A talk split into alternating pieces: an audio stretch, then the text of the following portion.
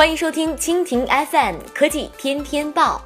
本节目由蜻蜓 FM 制作播出。收听更多内容，请收藏订阅本节目或关注蜻蜓 FM 科技频道。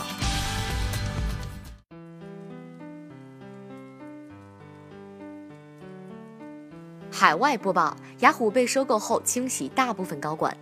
北京时间四月二十五号上午消息，在拥有 AOL 和雅虎两大媒体资产后，Verizon 将于今年内成立新公司 OS。该公司计划本周二公布管理团队，而雅虎管理团队的大部分成员都不会被包括在内。消息人士显示，在 Verizon 完成四十四点八亿美元收购雅虎的交易，成立新公司 OS 之后，雅虎的 CEO 将于今年六月离职。雅虎的首席财政官、产品和工程高级副总裁、首席营收官、搜索和广告产品高级副总裁、企业发展和合作级副总裁以及用户营销高级副总裁也将一同离开。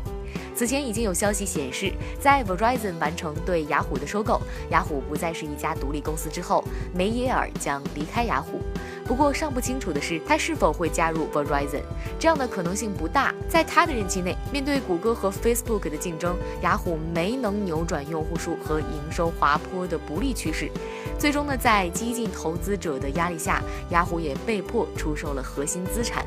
此外，去年曝光的两起黑客事件也导致他留在 Verizon 的可能性大幅下降。根据四月份的任命，AOCL CEO 蒂姆·阿姆斯特朗将领导这家新成立的公司，两名雅虎高管将加入他的团队，分别为企业沟通和产品高级副总裁杰夫·邦福特和发行商产品高级副总裁西蒙·卡拉夫。邦福特于2015年10月重新推出了雅虎邮箱服务。2012年7月，在梅耶尔加入雅虎之前，他。从雅虎离职，并且创立了 Xborny，该公司于二零一三年七月被雅虎收购。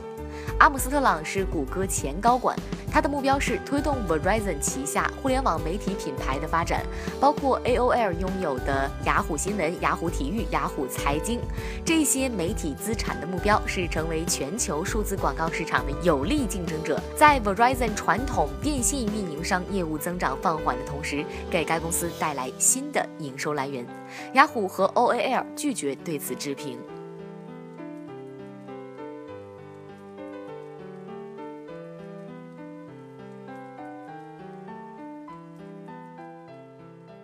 好了，以上就是今天的科技天天报。收听更多内容，请关注蜻蜓 FM 科技频道。